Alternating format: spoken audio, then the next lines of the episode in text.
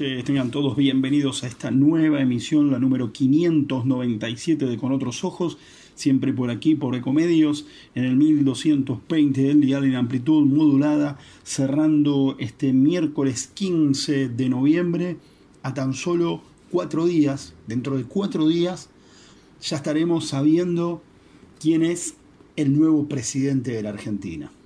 El próximo domingo se llevará adelante el segundo balotaje en la historia electoral de la Argentina y será sin dudas la elección más eh, tensionante, creo yo, en décadas. Una elección que despierta grandes expectativas, pero que también tiene a la sociedad en una situación de tensión realmente como no se recuerda. Quizás porque de uno de los dos espacios que van a confrontarse el domingo en el balotaje y que tiene posibilidad cierta de ganarlo y asumir la presidencia a partir del 10 de diciembre, aparecen algunas premisas, algunas ideas, algunas propuestas que realmente no se vieron jamás en la historia política argentina. Me refiero a situaciones como, empezando por la dolarización de la economía, si bien en muchas oportunidades hubo planteos bastante cercanos, incluso situaciones como la de convertibilidad, pero nunca se llevó adelante el dejar de tener un banco central y el utilizar la moneda estadounidense como moneda corriente y no tener más moneda nacional. Tampoco nunca se planteó la posibilidad de tener un mercado de órganos. Tampoco se planteó nunca la posibilidad de portar libremente armas. Tampoco se propuso jamás la posibilidad de privatizar ríos o mares. Del mismo modo, eh, nunca se pretendió avanzar tan fuertemente en la privatización de la educación y la salud. Habló en forma completa. Será por eso, será por estas ideas, estas propuestas, estos principios inéditos hasta ahora en la historia política argentina.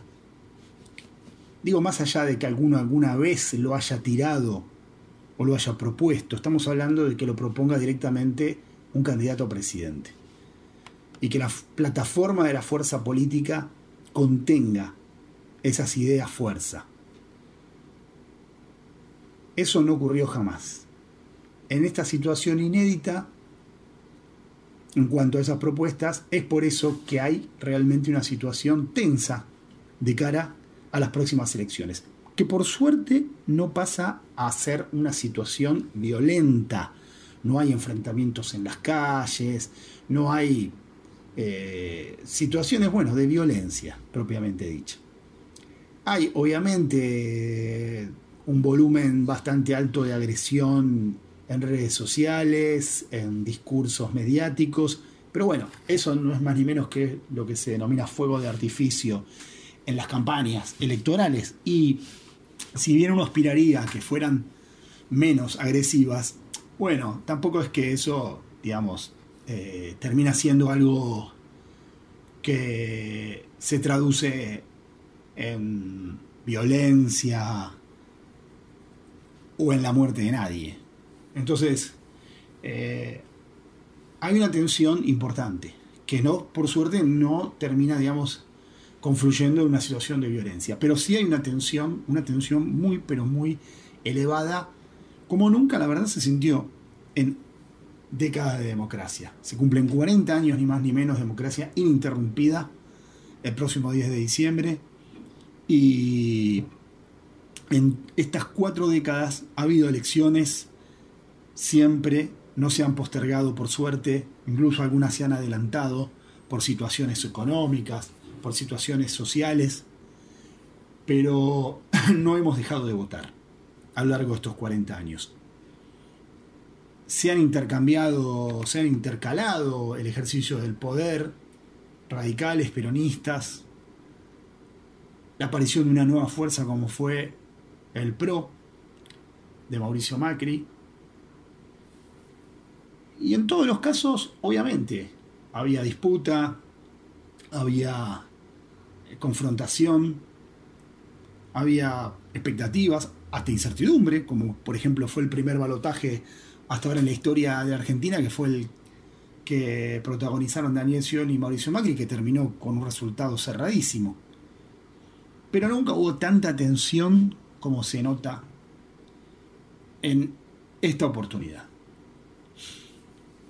Dentro de la tensión que se, que se genera, que se generó, que existe en torno a este balotaje, obviamente como uno de los dos contrincantes es funcionario del gobierno y es ni más ni menos que el ministro de Economía, con una porción de poder muy importante dentro del gobierno, lo que sucede entonces es que vemos una actividad muy fuerte por parte del gobierno, encarnado hoy por hoy en el ministro de Economía Sergio Massa, candidato del oficialismo en el balotaje, con medidas que de alguna forma van generando resultados.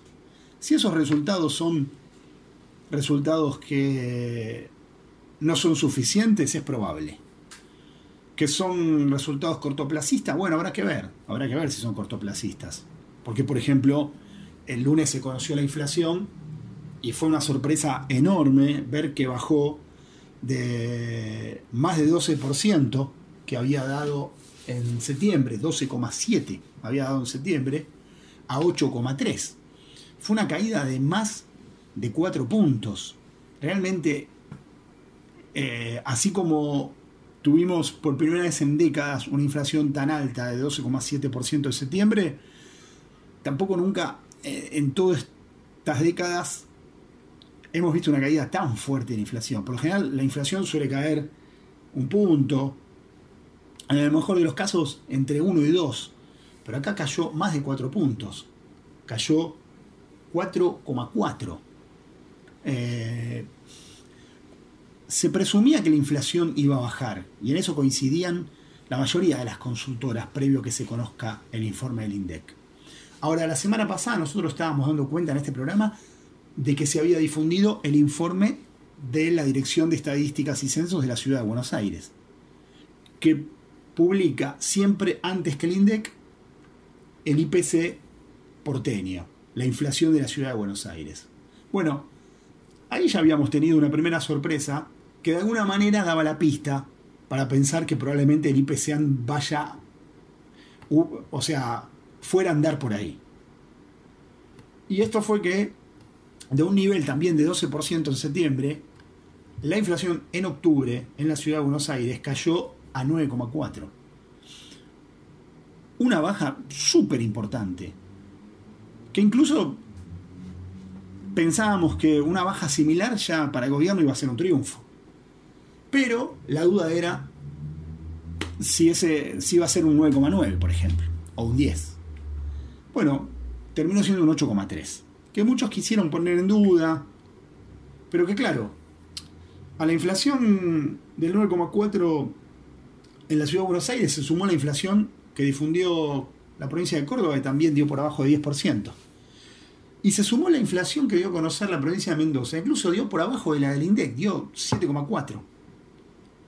Entonces, ya con esos datos, bastante difícil poder instalar la idea de que se está falseando la información del INDEC. Porque también lo estarían falseando entonces la Dirección General de Estadística y Censo de la Ciudad de Buenos Aires y los otros organismos en la provincia de Córdoba y la provincia de Mendoza que se encargan de medir los precios mensualmente. Hubo realmente una caída.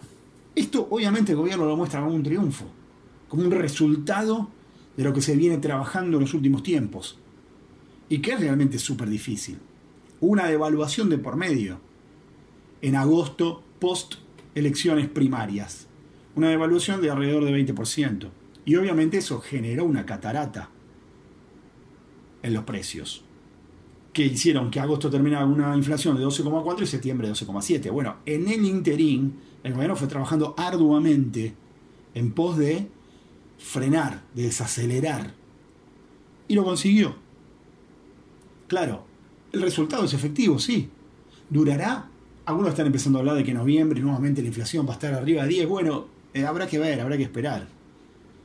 Tampoco nadie se esperaba que fuera una baja tan contundente si bien las consultoras coincidían en que se iba a esperar una inflación que probablemente perforara el piso de 10 y estuviera por debajo de los dos dígitos, una caída tan, tan, tan pronunciada, la verdad es tampoco era esperada. Así que habrá que ver qué pasará en noviembre. También tendrá mucho que ver lo que suceda eh, la próxima semana, porque van a quedar dos semanas más todavía, casi, casi, un poco menos de dos semanas más quedarán de mes, en el cual depende del resultado de las elecciones, la economía y principalmente las variables precios, tipo de cambio, se pueden recalentar o no. Todo dependerá de lo que suceda el domingo. Vamos a ir a la presentación comercial del programa. Luego vendrá Mariana Prado, en sus dos bloques se va a encargar de analizar a fondo lo que ha sido el debate del último domingo, cuáles son esos modelos de país que se van a enfrentar el próximo domingo. Y luego volveremos nuevamente entonces para el cierre del programa para continuar analizando un poco esto de la inflación, hoy se conoció canasta básica y también hubo este, una mini, mini, mini, mini devaluación, dejó de estar congelado el precio del dólar y cuáles son los efectos que han tenido. IRSA, somos la mayor empresa argentina inversora en bienes raíces. IRSA, líderes en real estate. Paga los sueldos de tu empresa con Credicop. Lo podés hacer por Credicop móvil desde tu celular o por banca internet empresa en tu computadora. Elegí comodidad, elegí seguridad, elegí beneficios. Banco Credicop Cooperativo. La banca solidaria. Cartera comercial. Más información en www.bancocredico.com. Si sos empleador o empleadora rural, con solo estar inscrito en la AFIP, vas a estar registrado automáticamente en el RENATRE con todas tus relaciones laborales, gracias al nuevo sistema que simplifica y agiliza la gestión de los usuarios. RENATRE, un paso adelante para el trabajo registrado en el campo argentino. www.renatre.org.ar Renatre, somos el campo. BGH, más de 100 años de historia en la innovación, el desarrollo y la comercialización de productos y servicios tecnológicos de vanguardia para personas, empresas y gobiernos. En el Ciudad sabemos que hoy ser el banco que te banca es ayudarte a ahorrar para que disfrutes de lo que más te gusta. Por eso con las tarjetas del Ciudad tenés descuento los 7 días de la semana para que ahorres en supermercados, combustibles, jugueterías, restaurantes y mucho más. Pedí tu tarjeta online y empecé a disfrutar todos los descuentos del Ciudad. Entérate más en bancociudad.com.ar. Vení al Ciudad, entra al banco que te banca. Promociones válidas hasta el 31 de 12 de 2023 para compras de empresas realizadas en comercios de o de rubro según corresponde en la República Argentina pagado con la tarjeta de Banco Ciudad y modo para más información consulta de bancociudad.com.ar. Desde el Banco Provincia queremos rendirle cuentas a los 17 millones de accionistas que es básicamente toda la gente de la provincia, para contarles que estos últimos años tuvimos resultados muy positivos. Por eso vamos a desglosar uno por uno esos resultados. Número 1. Invertimos 72 mil millones de pesos en beneficios. ¡Aburro! Número 2. El 60% de los préstamos que dio el banco. ¡Me duermo! Hmm, tienes razón. Por suerte hicimos la web. Entra a www.17millones.com.ar y ahí encontrarás todo lo que el Banco Provincia hizo por sus 17 millones de accionistas. Banco Provincia, derecho al futuro. ¡Sí, al futuro! En Provincia ART estamos con vos, con tu pyme. Estamos con quienes generan trabajo y con quienes lo cuidan. Consulta con tu productor o productora de seguros o ingresa a provinciaart.com.ar barra pymes. Cotiza y mejora tus costos con un plan a la medida de tu realidad. Provincia ART, la aseguradora de riesgos del trabajo del Grupo Provincia. Superintendencia de Riesgos del Trabajo para consultas y reclamos comunicate al 0800 666 www.argentina.gov.ar barra SRT. Vacía y cepilla los recipientes que acumulen agua. Tira agua hirviendo en desagües y y colocamos quiteros. Juntos podemos prevenir el dengue. Más información en buenosaires.gov.ar barra dengue. Buenos Aires Ciudad.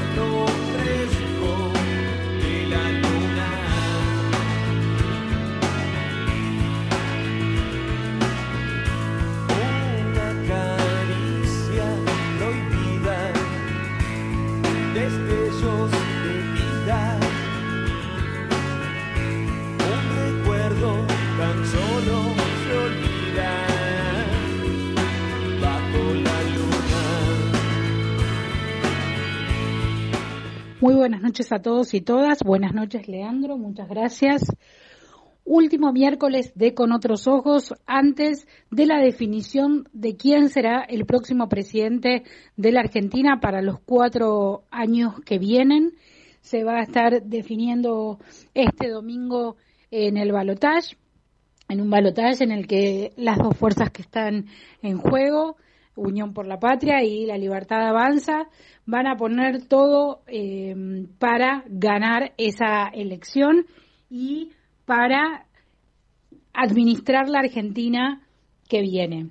En este final de la campaña, ya pocas horas de entrar en la veda electoral, lo que ha sucedido es que los candidatos han acelerado la campaña y sobre todo después de eh, el debate, ¿no? El debate que tuvimos este domingo, el último debate presidencial, el debate en donde Javier Milei y Sergio Massa se encontraron mano a mano sin ningún otro intermediario. Recordemos que en el primer debate presidencial o en los dos primeros debates presidenciales, Milei había tenido la eh, a favor varias cuestiones.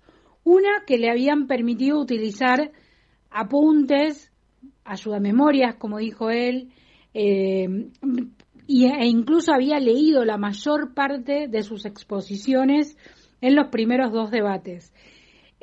también en esos debates había tenido el beneficio de que había otros jugadores en la cancha, entonces no había sido el centro de atención de eh, un solo contrincante, sino que se habían dividido las internas. Y sobre todo el que más había sido apuntado en esos debates había sido Massa. Más había recibido cuestionamientos, críticas eh, y algunas eh, chicanas por parte de casi todos los candidatos, o de todos los candidatos, la verdad, digámoslo así, de todos, tanto Patricia Bullrich como Miriam Bregman, como Juan Schiaretti, como el mismo Milley, habían elegido a Massa como el eje de eh, las críticas y también era el, fue el gran recibidor de chicanas y, y, de y de y de críticas, sí, vale la, la palabra.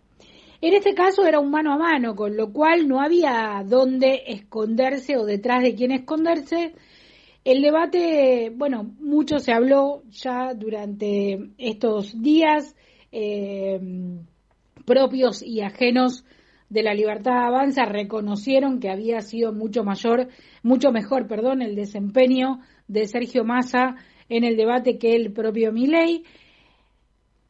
Lo que sí hicieron muy rápidamente fue salir a, a intentar capitalizar esas debilidades de Milei. Un Milei que se lo vio totalmente encorsetado, totalmente contenido, evitando sacarse. Incluso el propio Milei después lo reconoce, dice, querían que yo me sacara, buscaban que yo me sacara, reconociendo que esa es una de sus grandes debilidades y la verdad que lo que tenemos que hacer como votantes y como ciudadanos argentinos es plantearnos si verdaderamente puede ser presidente una persona que en un debate de ideas no puede contenerse o tiene que apelar a estrategias para contenerse. ¿Qué sucedería en un debate en la ONU? ¿Qué sucedería en un debate en, eh, el, G, en el G20?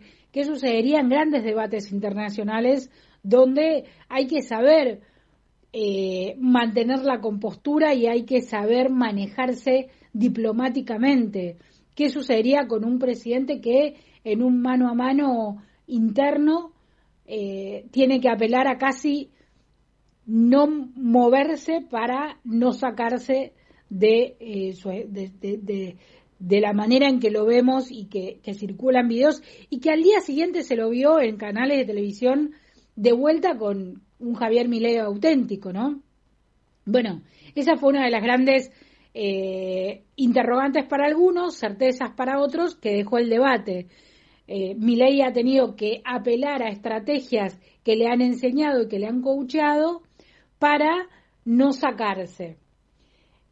¿Lo logró? Sí, lo logró, no se sacó. Lo que sucedió también es que eso lo que terminó pasando, eh, lo que terminó haciendo fue que eh, muchos de sus seguidores no hayan visto el Javier Milei que quieren votar. Hay una parte de la sociedad argentina, como lo vimos ya en otras elecciones, como lo vimos en 2015, como lo vimos en 2009, de 2019, hay una parte de la sociedad argentina que quiere esa violencia y que necesita que un candidato a presidente, que candidatos o que diputados, senadores, que principales referentes de la política los habiliten a ser violentos. Si el presidente es un violento que maltrata a alguien por considerarlo, y lo voy a poner entre comillas porque es la palabra que muy frecuentemente usa mi ley, burro, si hay un presidente que, que, que, hace eso en televisión ante millones de personas, que le dice burro a otra persona, que lo menosprecia porque tal vez considera que no está a su altura para entender ciertas cosas, yo, como ciudadana común, estoy habilitada también para hacerlo.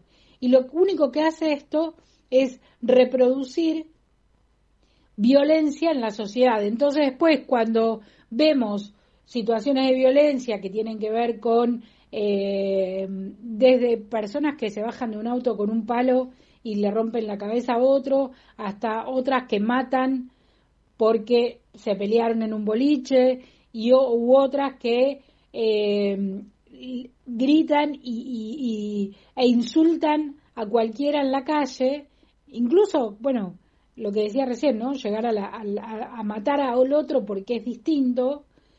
Eh, vimos también, sobre todo la comunidad LGBT, lo que planteaban es que como no se había visto en las últimas dos décadas, eh, en la Argentina empezó una persecución a los diferentes, y lo pongo entre comillas porque en realidad todos somos diferentes, pero esas personas que los atacan los consideran diferentes, los consideran marginales, y entonces, como hay un discurso de odio instalado que los habilita, los golpean, los maltratan, los insultan, los menosprecian, los quieren fuera de la sociedad.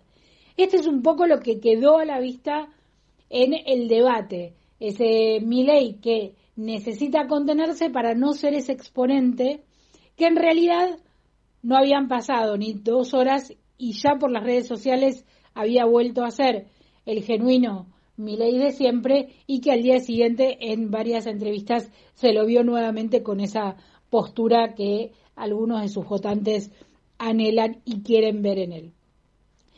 Por el otro lado, la otra decía que la gente de eh, Milei y la gente de la Libertad Avanza reconoce que fue mucho mejor el desempeño de Massa que el de Milei, pero que salieron a capitalizar eso. ¿Y cómo lo intentaron capitalizar? Bueno, la idea fue decir, Massa está más preparado para un debate, pudo sortear mejor un debate, pudo desempeñarse mejor en un debate, en un mano a mano, porque Massa es parte de la casta política que hace años viene haciendo esto y Milei no supo desempeñarse tan bien y no supo manejarse de, eh, de, esa manera porque justamente él no es la casta y él viene a hacer lo nuevo, lo diferente y el cambio en la Argentina.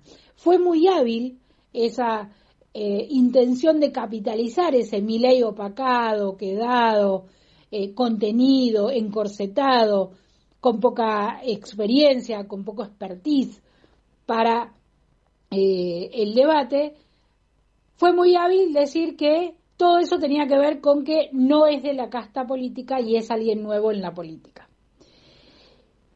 La verdad que cuando uno piensa en un presidente que nos va a tener que representar, como decía antes, en organismos internacionales, que nos va a tener que representar ante el FMI, que nos va a tener que representar en grandes conferencias y en grandes encuentros de mandatarios eh, internacionales, cree que lo que tiene que haber es mínimamente una preparación por parte de la persona que va a ser nuestro jefe de Estado.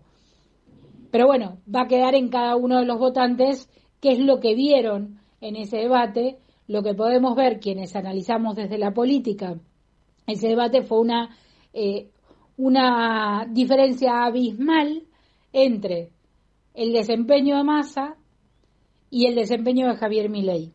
En el próximo bloque quiero ahondar un poco más sobre el desempeño de Massa, porque tampoco se vio un Massa totalmente auténtico y un Massa totalmente espontáneo. Pero sí, lo que quedó en claro como dato general fue que uno viene con experiencia y el otro no. Para algunos votantes, no tener experiencia es algo que en lugar de ser una debilidad es una fortaleza y para otra parte de los votantes, eh, quien vaya a presidir un país tiene que tener experiencia, tiene que saber lo que hace y tiene que tener medianamente eh, consistencia en sus ideas, en sus propuestas y en sus palabras.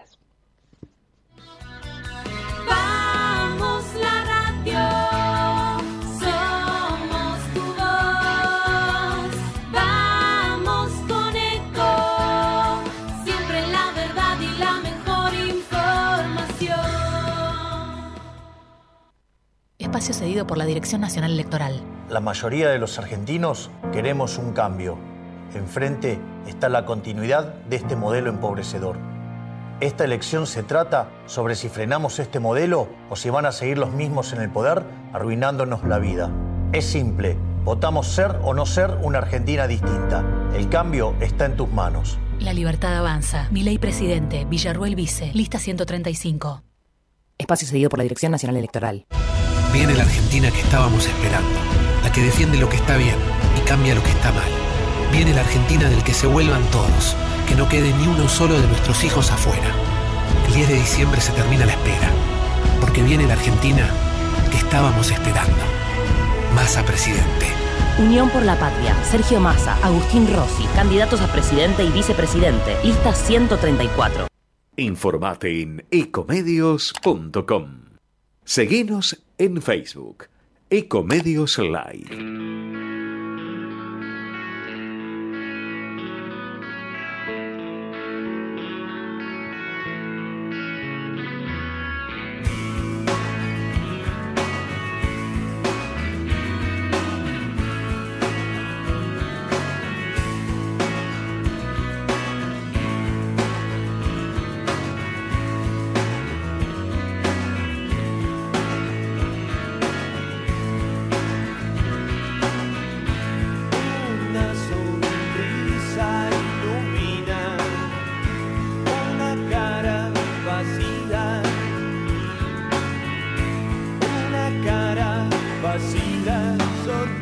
Tercer bloque en Con otros ojos, hablábamos en el bloque anterior a grandes rasgos un resumen de lo que fue el debate y ahora me gustaría que entremos en los detalles de ese debate y después hablemos un poco de lo que va a pasar el domingo.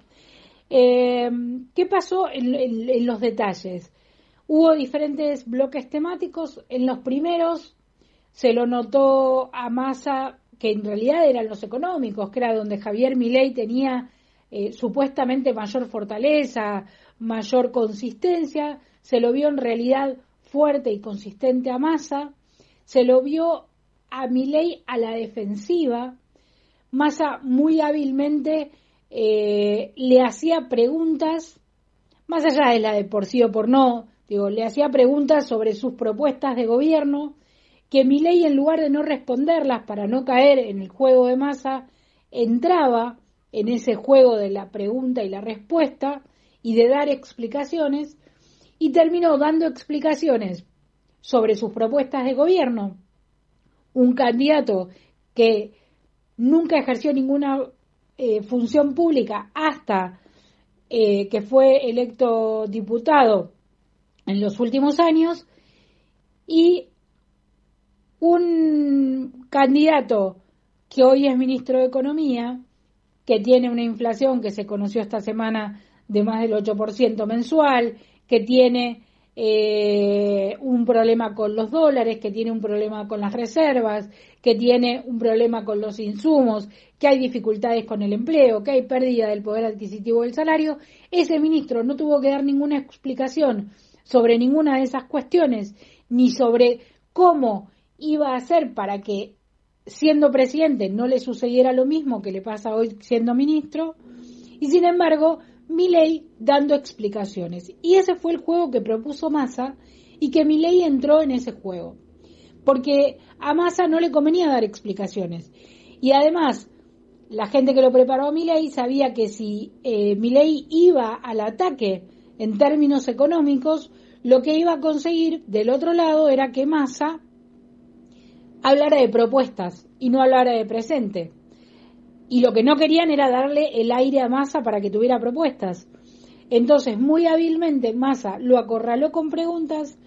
Milei se gastó todo el tiempo, sus seis minutos, en contestar las preguntas, en negar permanentemente lo que hasta hace una hora antes y lo que una hora después ratificó, durante el debate se encargó de negar cada uno de esos proyectos o cada una de esas bases de la plataforma de la libertad avanza y Massa entonces después se quedaba, se quedó con cuatro o tres minutos para plantear propuestas. Al final, en esos primeros dos bloques temáticos, a Massa le salió bastante bien la estrategia, mostró contundencia, mostró solvencia, mostró fortaleza, y Milei quedó a la defensiva, todo el tiempo viendo cómo hacía para salir de, eh, de las de la encrucijada en la que lo había llevado Sergio Massa. Y además hubo un punto de inflexión en el debate cuando Massa lo planta o lo para frente a su no renovación de la pasantía en el Banco Central y entonces ahí Milei quedó totalmente fuera de juego y no pudo salir hasta que no hubo un corte que le dio aire y le permitió reacomodarse y volver mejor plantado. Ya en el segundo bloque, cuando vinieron los nuevos ejes temáticos, Massa aflojó un poco esa estrategia de acorralarlo con preguntas, quiso plantear un poco más de propuestas y ahí Milei ganó terreno. Ahí Milei emparejó un poco esa ecuación donde había arrasado Massa en, en el primer bloque, Milei intenta emparejar y lo logra, logra emparejar. Y en temas cruciales para la libertad avanza, que tienen que ver con los derechos humanos, que tienen que ver con la dictadura, con la negación de la dictadura, que tiene que ver con la propuesta de liberación de genocidas, que tiene que ver con, básicamente, con todas las propuestas de Victoria Villarroel, lo que termina sucediendo es que esta vez se da vuelta esa ecuación y Massa no aprovecha la ocasión de plantearle o de eh, ponerlo en la encrucijada de tener que dar respuestas en ese sentido, que son respuestas que la sociedad también espera. Por eso decía que en el segundo bloque se emparejó. En líneas generales creo que pasó lo que habíamos hablado en el primer bloque.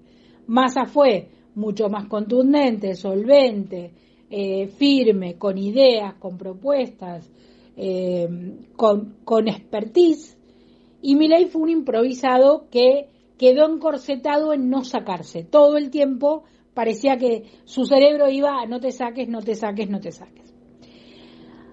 Ahora, ¿qué pasó con Massa? Bueno, Massa tenía todo tan ensayado y todo tan preparado, estipulado, medido, que también perdió espontaneidad. Un Massa que suele ser eh, bastante más irónico, que suele ser bastante más, eh, que cuando uno lo veía en el Congreso se lo veía, eh, sí, ironía creo que es la, la palabra que mejor le, le, planta, ¿no? Un Massa que, que sabe usar el humor, que sabe... está bien que no había grandes temas para hablar con humor, pero no se lo vio poder salir por el lado de la ironía de ninguna situación.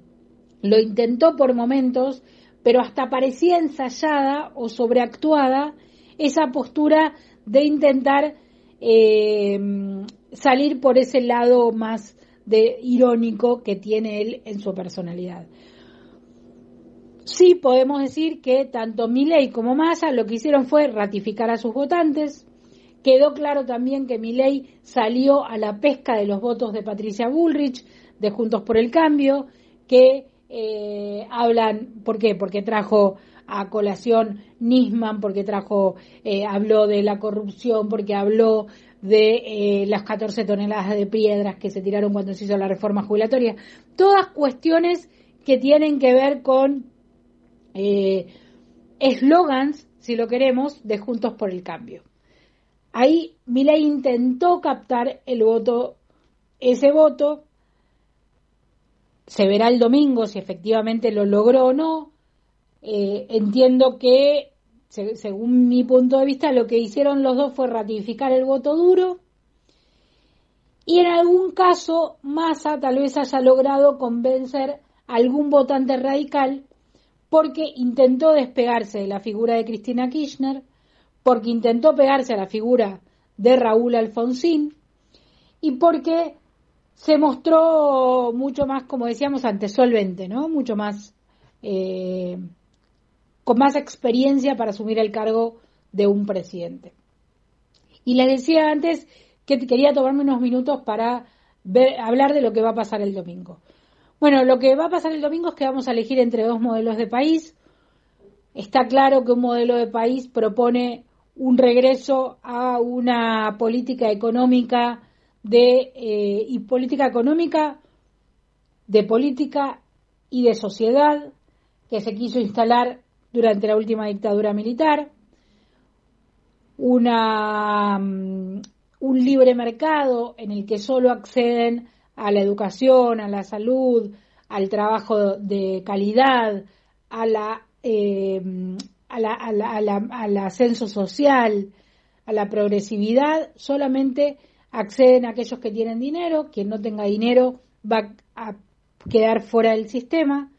Esa es una de de los modelos que se plantean para el domingo y el otro modelo es un modelo que plantea que tiene que haber un ajuste en la Argentina, esto hay que decirlo, el modelo de Sergio Massa no es un modelo totalmente eh, keynesiano que viene a proponer la, el bienestar social total y absoluto y que viene a plantear un mercado interno eh, sólido al estilo del kirchnerismo, sino que viene a reconocer que hay un déficit fiscal muy grande, que hay eh, cuentas que están totalmente desequilibradas, que hay que equilibrarlas y que la única manera de equilibrarlas es con un ajuste. Eso, las dos, los dos modelos lo proponen o, o entienden que es así. Lo que sucede es que el camino para llevar adelante ese ajuste es totalmente diferente. Uno va por todos los gastos que se consideran gastos del Estado y el otro modelo diferencia entre lo que es un gasto del Estado y lo que es una inversión del Estado.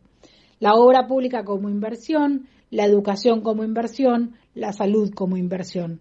Me parece que ahí es donde también hay dos modelos de pensar el Estado diferentes. Un Estado que solamente es un agujero que gasta y un Estado que es aquel que da garantías y aquel que eh, da derechos a los a, a toda la sociedad. Pero más allá de estos dos modelos, me parece que lo que nos tenemos que plantear el domingo cuando vayamos a votar es si queremos regresar a un modelo violento, a un modelo donde se niegue que en la Argentina hubo una dictadura, donde se nieguen los 30.000 desaparecidos, donde se nieguen derechos, o si queremos un modelo de país que sea más inclusivo y al que se le puedan poner ciertos límites como sociedad para ir marcándole el camino y que no se pierda y que no que su giro hacia el ajuste no sea un ajuste brutal sobre los que menos tienen, sino que sea un ajuste sobre los que más tienen.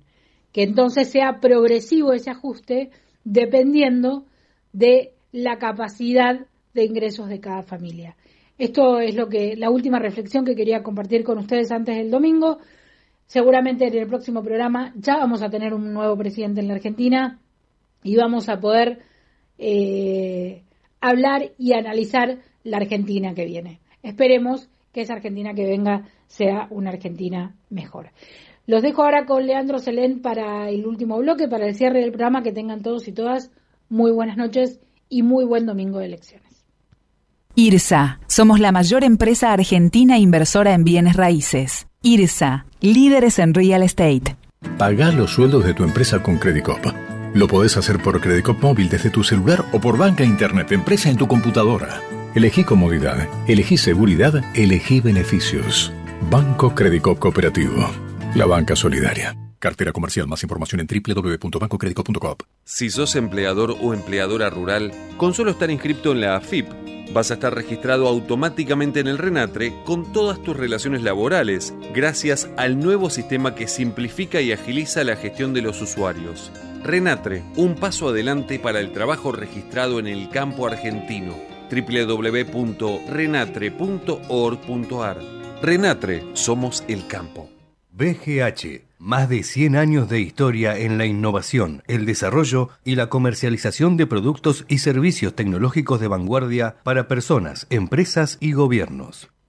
Conoce todos los beneficios que el Ciudad tiene para adolescentes, pensados para que tus hijos puedan abrir una caja de ahorro gratis 100% online y llena de beneficios. Porque el comienzo de su independencia financiera también significa más libertad para vos. Entra al Ciudad.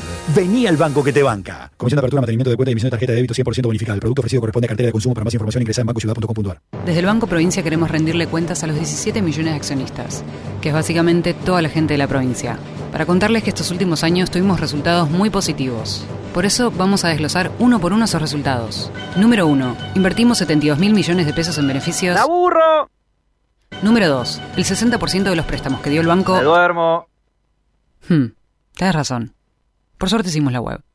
Entra a www.17millones.com.ar y ahí encontrarás todo lo que el Banco Provincia hizo por sus 17 millones de accionistas. Banco Provincia, derecho al futuro. ¡Sí, al futuro! Vacía y cepilla los recipientes que acumulen agua. Tira agua hirviendo en desagües y rejillas y coloca mosquiteros. Juntos podemos prevenir el dengue. Más información en buenosaires.gov.ar barra dengue. Buenos Aires Ciudad. En Provincia ART estamos con vos, con tu pyme, estamos con quienes generan trabajo y con quienes lo cuidan. Consulta con tu productor o productora de seguros o ingresa a provinciaart.com.ar barra pymes. Cotiza y mejora tus costos con un plan a la medida de tu realidad. Provincia ART, la aseguradora de riesgos del trabajo del Grupo Provincia. Superintendencia de Riesgos del Trabajo para consultas y reclamos comunicate al 0800 666 6778 www.argentina.gov.ar barra SRT.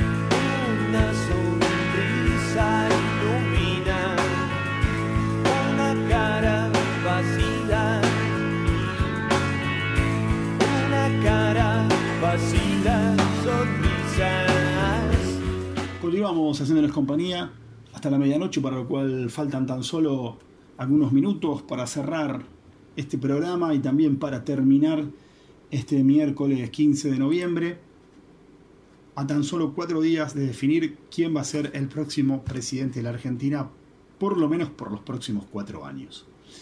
Hablábamos de la inflación, la sorpresa que dio la inflación de octubre en 8,3%.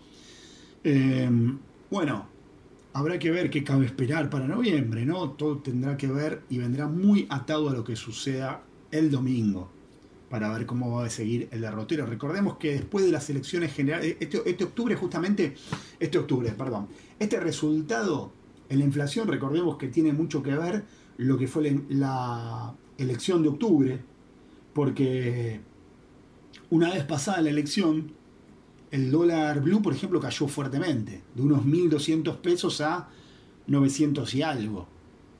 Y, y eso se sintió en la economía. Los precios también se calmaron fuertemente. Y de alguna manera eso se tradujo en el resultado final. Por eso habrá que ver qué pasa el domingo, como para pensar qué puede esperar para el próximo IPC que difunda el INDEC a mediados de diciembre.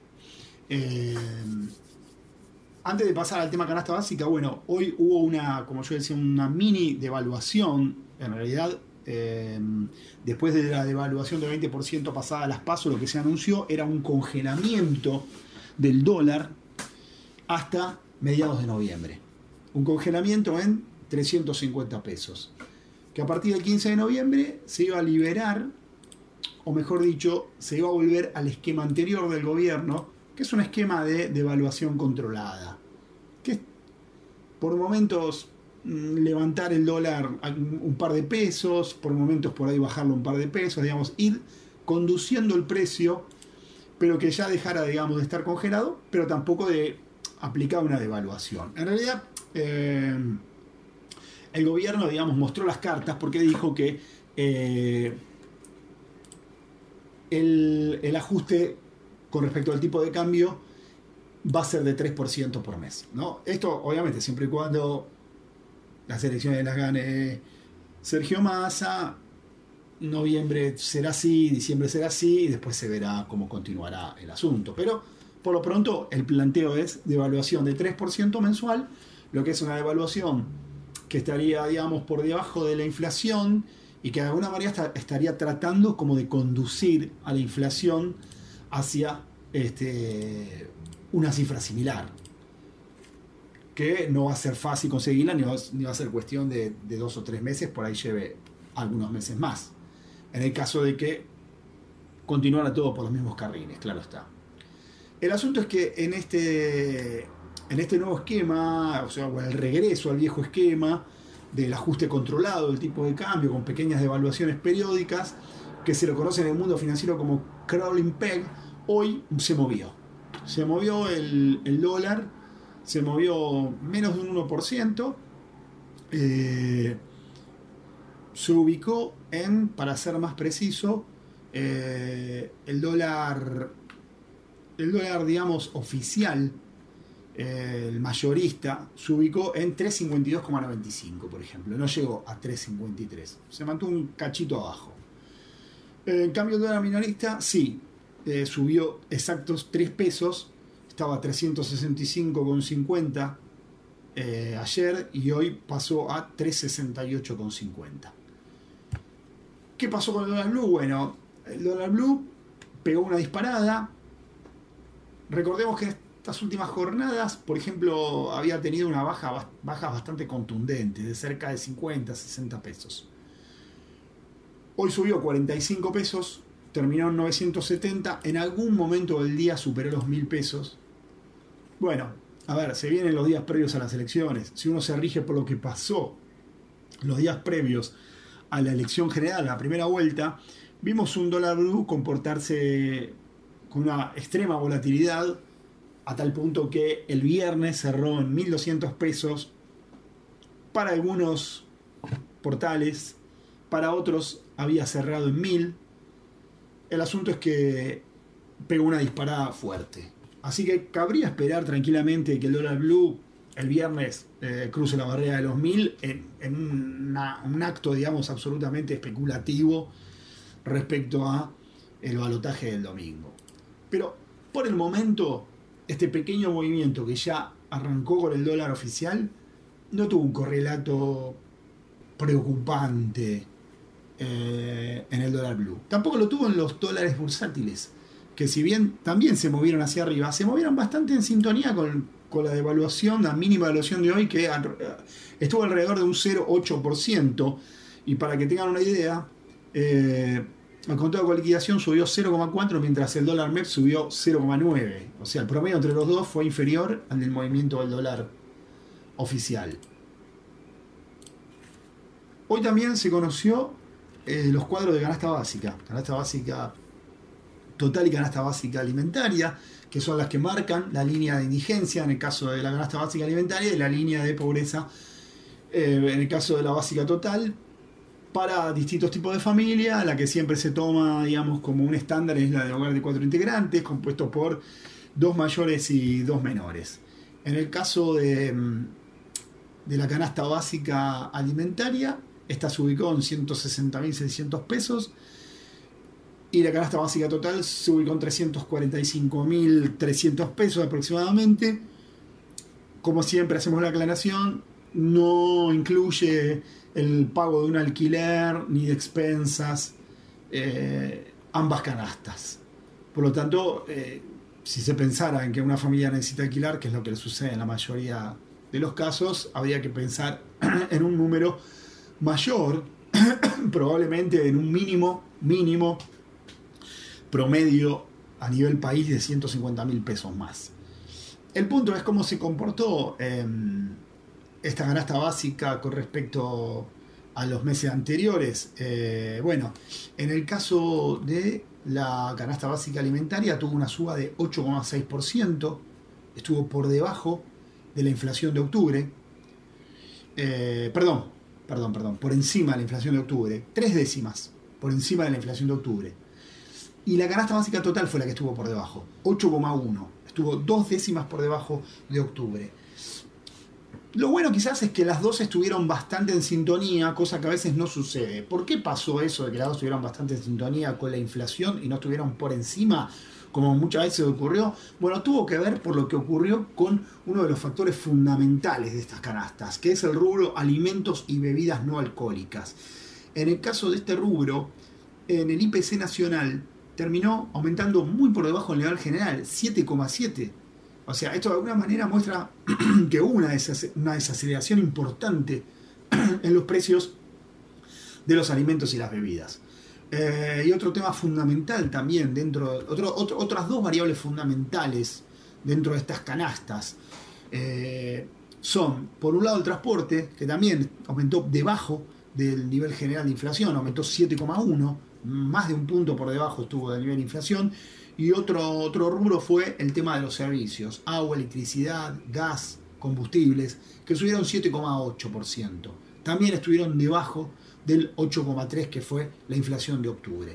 Y eso es lo que influyó positivamente para que las canastas básicas estuvieran en torno al nivel de inflación. La alimentaria estuvo tres décimas por arriba, la total estuvo dos décimas por abajo, pero eh, en otras oportunidades estuvo mucho más arriba y, por ejemplo, en agosto eh, la canasta básica alimentaria, que cerró apenas tres décimas abajo de, perdón, eh, perdón, por encima del nivel general de inflación, en agosto, cuando la inflación general había sido de 12,4, en ese mes la canasta básica alimentaria terminó dando 17 terminó dando eh, casi 5 puntos por encima. Una situación eh, complicada porque es justamente la canasta que delimita la indigencia. Pero la, de la pobreza también había terminado dos puntos por arriba. Eh, entonces terminar una, dos décimas por arriba, una, dos décimas por abajo, es de alguna manera lo esperable dentro de estas canastas para empezar a pensar en la posibilidad en algún momento de comenzar a reducir la pobreza, porque la base de la reducción de pobreza pasa fundamentalmente por esta cuestión de los precios. Y también en segundo término de los ingresos, pero tiene que haber precios que los ingresos no se los coman, porque si los ingresos se los comen, entonces no vale de nada tener esos precios. Llegamos al final del programa, les agradezco a todos los que estuvieron del otro lado, muchas gracias a Mariana Prado por acompañarme, por hacer este programa conmigo como lo hacemos ya desde hace 14 años. Y nos volveremos a encontrar entonces el próximo miércoles siempre a partir de las 23 por aquí por Ecomedios, que tengan todos una muy buena noche.